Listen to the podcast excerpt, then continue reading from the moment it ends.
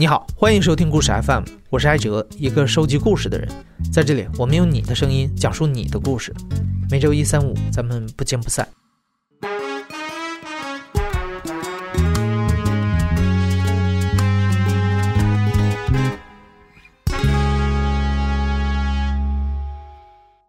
最近这段时间，全世界都在聊九九六。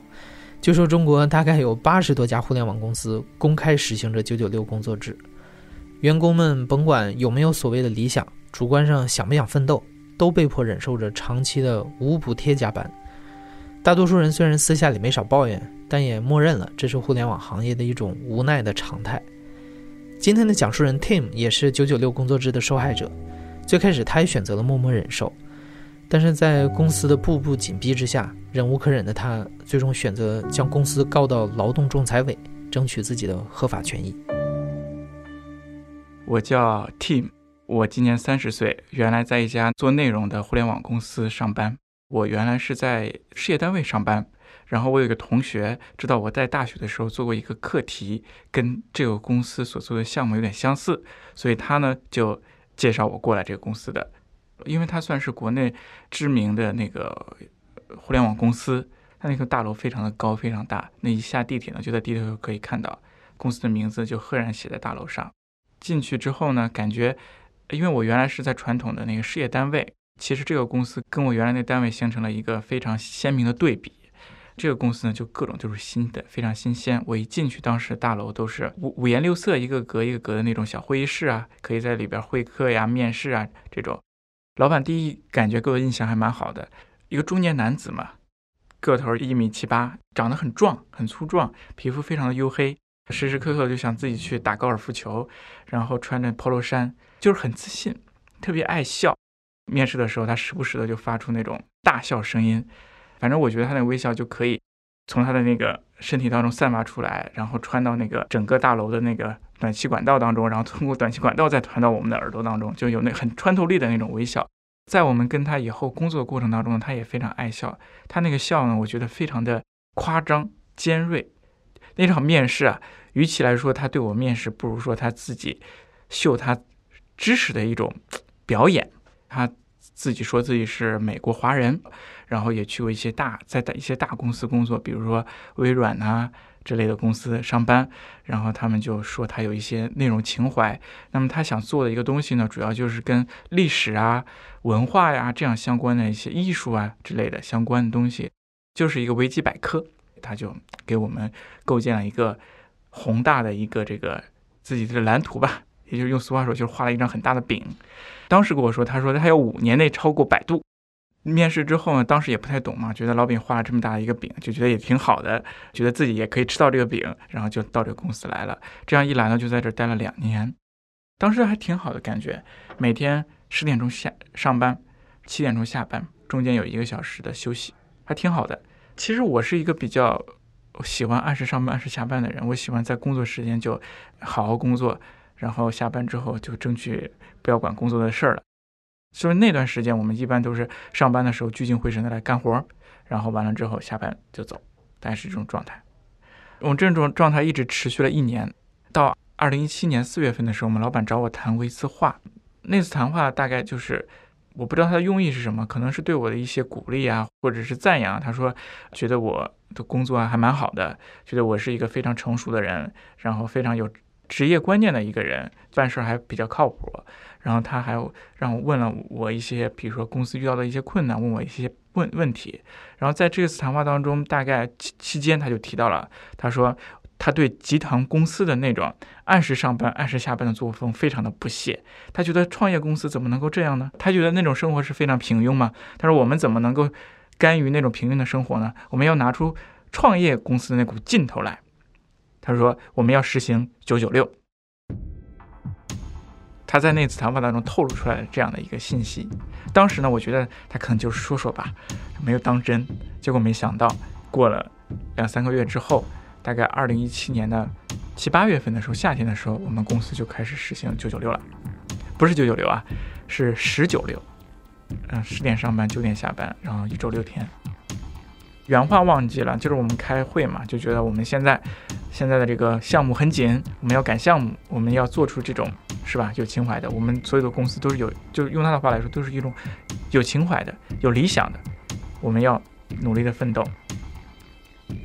然后，如果你们觉得外面的开发的小哥哥，比如说昨天晚上他们干到十一点，他们是为了给看，为了给我看，那你就错了，因为我其实我其实九点多我也不来。他们的那种自我驱动，我觉得是应该你们去学习。大家其实很多人都是九零后，或者八零后。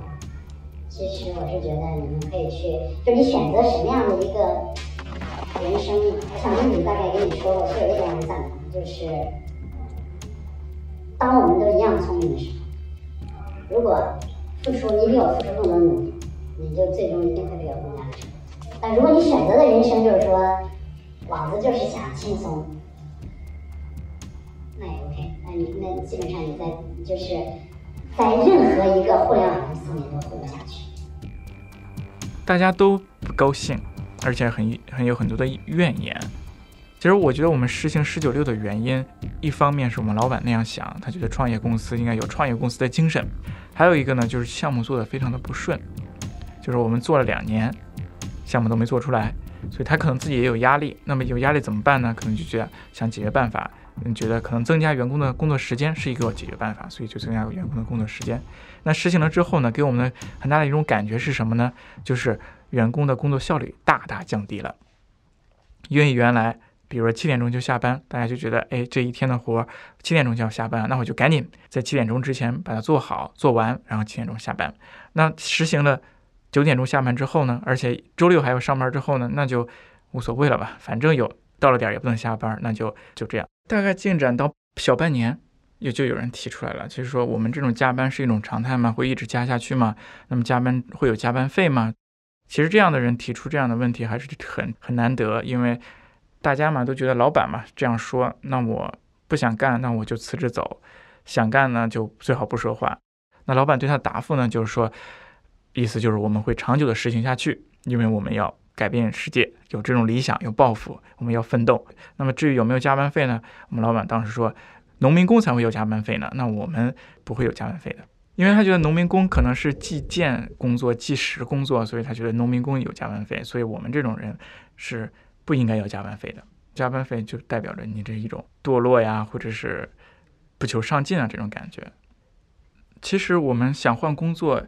一方面可能是因为加班，对吧？其实这个并不是最主要的原因，最主要原因是因为觉得项目的进行非常不顺利，就是我们我刚才说的整个项目的整个构建如何运行这个项目如何做，老板都没有想清楚，然后就开始这个推行下去。那在推行的过程当中遇到了很多的问题，那老板呢也是朝令夕改，避重就轻。比如我们老板呢，他不做决策，他每当做决策的时候呢，就拉着我们一起开会，全公司一起开会讨论。讨论两三个小时，讨论到不能再讨论的时候，比如他觉得，嗯，讨论到九点了、八点了，差不多了，那可以走了，大家就走。很多情况都是一种状况。我们经常开会，就开这种漫无目的的会，就是在这个过程当中，让我们失望的是什么呢？就是老板的他的一个决策力或者判断力，因为他不是做内容出身的，所以他对一些知识很多的欠缺，不知道如何来展现这些知识。这是一方面，另外一方面呢，感觉他对产品，就是互联网最基本的这种产品知识，也有一些误判呐，或者缺乏呀之类的事情。我可以给你讲个小故事啊，可以显示出他个人特别有意思的地方。我跟我同事啊，我们有四个同事，四个同事呢就拉了一个小群，就在里边聊一些没有的没得的东西。那这个小群呢，我们就随便取了一个群名，特别随机的随起了一个群名，就叫。越王巨犬这样的名字，然后就在聊嘛。嗯，有一次去搞团建，也不知道怎么回事，突然间就说到了我们这个群名，然后我们老板就说：“哎，这个越王巨犬是什么意思啊？”然后呢，我们就有个同事还故作高深的给他解释了一番。他说：“这越王巨犬呢，它是一个典故，是指战国时期越王勾践，他灭下了这个灭下了吴国之后嘛，他就开始那个。”诛杀自己的大臣，就这样讲了一个非常离奇的一个小故事。勾践呢喜欢吃狗肉，所以他的大臣把他狗给杀了，然后之类之类的，一本正经的胡说八道。然后我们老板一听，觉得哎呀，这个故事真的是挺精彩，这个典故真的是特别好。所以呢，他觉得我们要好好的挖掘一下，我们可以成立一个小组来重点挖掘一下这些背后的知识。那他还郑重的在我们全公司发了一封邮件，说关于越王居潜的一些东西，我们要向集团公司申请一份一笔经费来支持这个项目的开发和研制。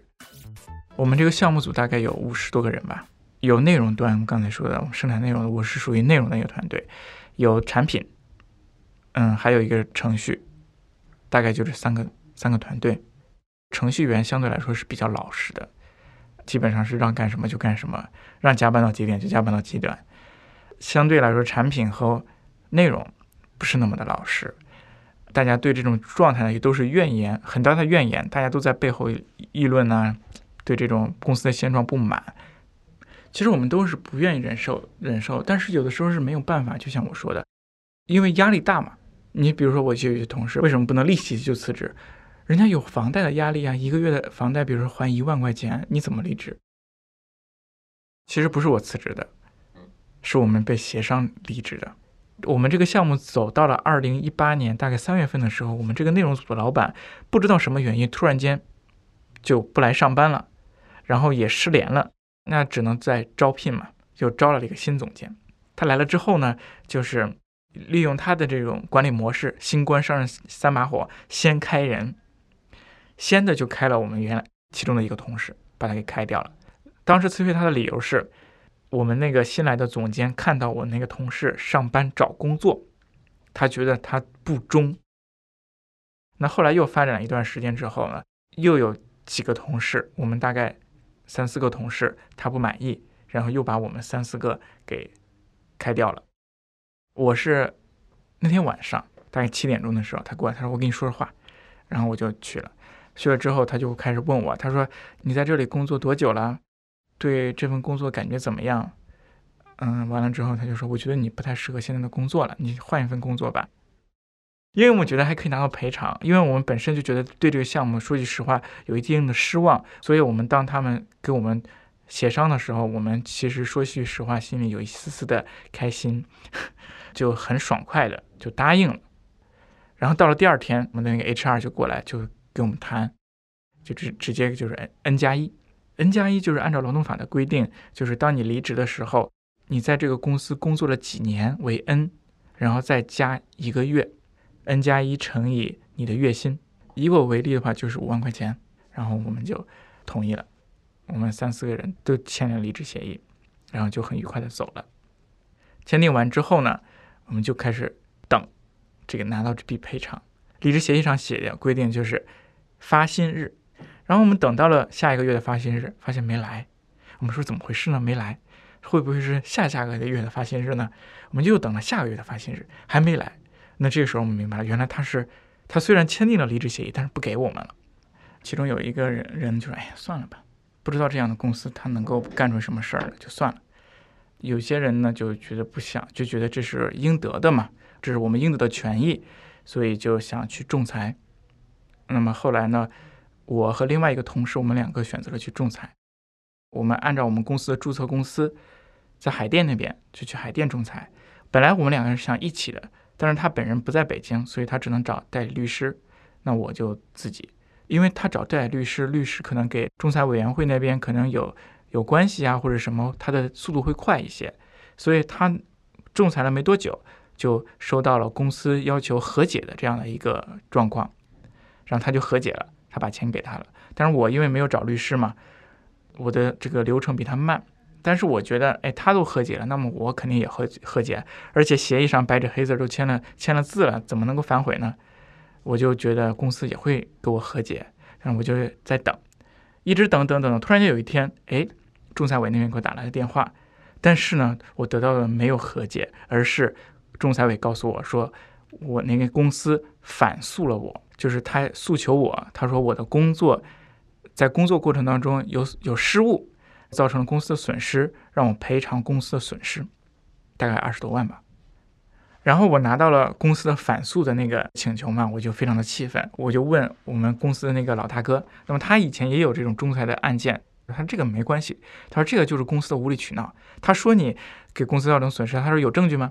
他说你等他提交证据，看他怎么说。然后呢，我也咨询我一些这个学法律的同学呀，然后他们也给我一些出一些主意啊，然后我就准备证据嘛。其实这个提交证据要按说，主要提供证据不在我，在法律上他主张是谁主张谁取证，就是公司那一方主张我工作失误造成的损失，所以这个证据主要是由公司方来提供。后来呢，就我就准备证据，就准备在那一天。提交，因为他规定那一天，但是在前一天的时候呢，我接到了一个电话，是劳动仲裁委给我打的电话，他说对方的公司把这个反诉的请求撤销了。他为什么撤销呢？因为他找不到相关的证据。他之所以走这一步，其实是律师啊惯用的伎俩，他其实是想给我施压，比如二十万。他提交这个，哎，我心里一害怕，我可能就要和解。一和解，那说你不用赔我了，我也不用赔你了，大概就是这种结局。但是呢，我在老大哥，还有我的同事，还有我的同学的各种的出主意啊、支持之下，我顶住了压力，没有撤销，而且积极准备。所以到了那一天，他要提交证据，他们也不好找证据，就会把案件弄得很多麻烦。他们也知道自己做的这个呢，也是白费力，不会赢，所以说他们就撤销了。公司反诉 Tim 的案子撤销后没多久，Tim 申请劳动仲裁也开庭了，有白纸黑字的离职协议在这儿，所以案子进行的很顺利。Tim 在今年春节后拿到了仲裁结果，仲裁委要求公司按照离职协议付 Tim 赔偿金五万元。但是这事儿还没完，在之前被公司反诉的过程中啊，一方面为了给公司施压，一方面也是为了平息自己内心的愤怒，Tim 还增加了一项新诉求。请求公司归还自己在九九六工作制中按照劳动法本应获得的加班费。公司 HR 呢有一天就问我，他说：“你还要不要上诉啊？”那我说：“就全部判给我，我还上什么诉呢？对不对？”我说：“我就不上诉了。”然后他就问我，他说：“你的加班费的案子要不要继续进行？”我当时心里想着，他如果就是把钱给我了之后，那我就就算了呗。他说：“那你把那个案子撤诉，我们就把钱给你。”但是听到这句话之后呢，我就觉得非常的不满，因为我觉得首先这两个案子没有任何关系，对吧？都是相互独立的。第二个呢，人家仲裁委已经判决了仲裁书，让他赔偿我无条件的赔偿啊，并没有说有条件的。所以我觉得他这是对我的一种威胁，一个是赋予这种个人的这种情感，另外一种赋予这种。所谓的这种社会的道义，我觉得我要把这个加班费案进行下去，所以我就继续进行加班费案子，然后我认认真真的进行了那个证据的收集，因为离职协议的这个仲裁呢比较简单，因为我有离职协议，白纸黑字，对方逃不了。但是加班费这个就不太好说了，加班费有一个重要的一条不利于我的一条是什么呢？是离职协议当中有一有一条类似于这样规定，就是。双方以往的事情呢，一笔勾销，有一个这样的感觉在在里头，就是我们签订离职协议以后，公司对我的一些责任呢，或者什么呀，我自动放弃是有这样的。但是其实他这个离职协议做的非常的隐晦，还有一个呢，就是我没有打卡记录，打卡记录丢失了，我没有。我们当时是截屏，但是我就不知道存到哪里了，就丢了。所以我就提交了证据，我的证据非常的证据链，按说来说是比较完整的。我首先第一个来解决的是，不是离职协议有一笔勾销那种感觉吗？我提供的就是对方并没有履行离职协议，对吧？他没有履，没给我打钱，所以我搞了仲裁这呢。而且呢，还有我那个原来的那 HR 给我的那个短信，他就说你撤诉了，我给你打钱。这是第一份证据。第二份证据就是证明我在公司加班。我们公司有这种事实，比如说我们有邮件，工作期间发邮件，有微信的聊天记录，然后呢，还有就是我以前的同事一些证人证言，啊，对了，我们还有录音的这个证据，公司老板就是给我们开会，我们要加班了打鸡血的那种录音证证据，大概有这样的一个证据，证据链呢基本完整，提交了完之后，到那一天就开始开庭了，这开庭的也挺有意思的，有一个程序。就跟辩论赛一样，有点那种感觉。那个屋子很小，特别小，但是他的东西都会非常全。就是法官有个高大的桌子，放着三把椅子，那叫仲裁官，不叫法官。还有一个书记员，书记员主要负责记录。双方有两个桌子，我们叫申请人和被申请人。这个程序上就是这个仲裁员对于提交的证据，双方提交的证据进行过过证据，他就会问对方，他说我提交这个证据，对方认不认可？一般对这个惯用的话术都是内容认可，但是证明目的不认可。那个流程都走完了，这个时候呢，又发生另外一件事儿，法官呢，就是仲裁员，他想私下里跟我们说一句，其实就到了另外一个环节，就是调解环节了，他会单独的给双方说愿不愿意调解，然后他就单独给我说的时候，仲裁员他是这么说的，他说，哦，其其实这里还有一个环节忘漏掉了没说，第一个案子的判决书嘛，判决书下来让对方打打给我钱吗？中间不是有一些问题，就是他说让我撤诉，我才他才打。在开庭的前一天，对方把钱打给我了，就是我最终还是拿到了我的这个钱。为什么对方推到了前一天打给我了呢？因为他不想在这个案子当中失利，因为他打给我了，代表他履行了离职协议。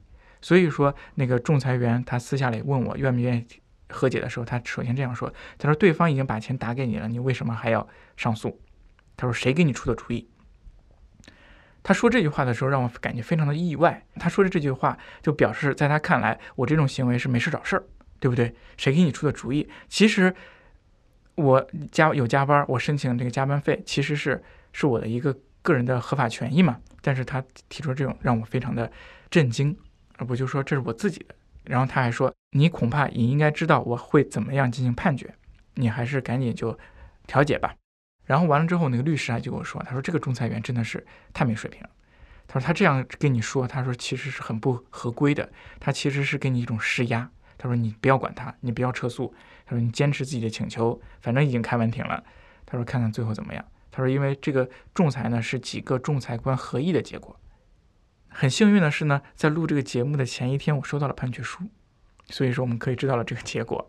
这个结果呢是仲裁委驳回了我的请求。”原因是我的离职协议当中，他们还是认为公司把钱打给我之后是履行了离职协议，所以相当于在第二个案子当中我没有成功。但是呢，我也不太想再继续进行上诉，因为觉得这种维权的成本还是很高的，所以就到此为止就好了。你看现在那个网上是吧？九九六 ICU，我们规定好的八小时，大家都是这样，却不遵守。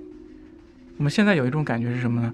现在互联网公司有一种加班文化，就是现在为什么互联网公司会会实行大规模的九九六这种这种感觉呢？我觉得有很多原因。一方面原因是这些老板，老板他们为了实现自己的理想、自己的抱负，去牺牲别人，对吧？他觉得自己要要上市也好，要做出什么样的项目也好，不管别人愿不愿意去增加人的人家的工作时间，你不去工作呢，他觉得你还不上进，跟他的价值观不一致。我觉得另外一点是因为也是我们劳动者对他的纵容。当我们出现了九九六的时候，我们所有的员工没有说一起辞职，对不对？而是用各种各样的理由在那里忍忍了下来，助长这种加班文化。甚至是有些公司呢是到了点儿，虽然没有九九六的制度，他们也不走，他们也要加一会儿班，或者是因为工作任务重忙，或者是因为什么什么原因不走，在那加班。Tim 原本是学历史的，在采访的最后，他问了我们一个问题，说：“记不记得八小时工作制是从什么时候开始的？”高中历史课上应该讲过，最早是在一八八六年，对超长工作时间忍无可忍的北美工人，在五月一号走上芝加哥的街头，开展了一场历史上最大的罢工游行，通过流血和斗争，换来了几十年之后的八小时工作制立法。那些一百多年前的工人，要是得知了今天中国互联网工人工作九九六、生病 ICU 的待遇，不知道他们会感到同情还是感到愤怒。你现在正在收听的是亲历者自述的声音节目故事 FM，我是主播哲。本期节目由刘豆制作，声音设计孙泽宇。大家好，我的网名叫张三丰，简称三丰，重庆人。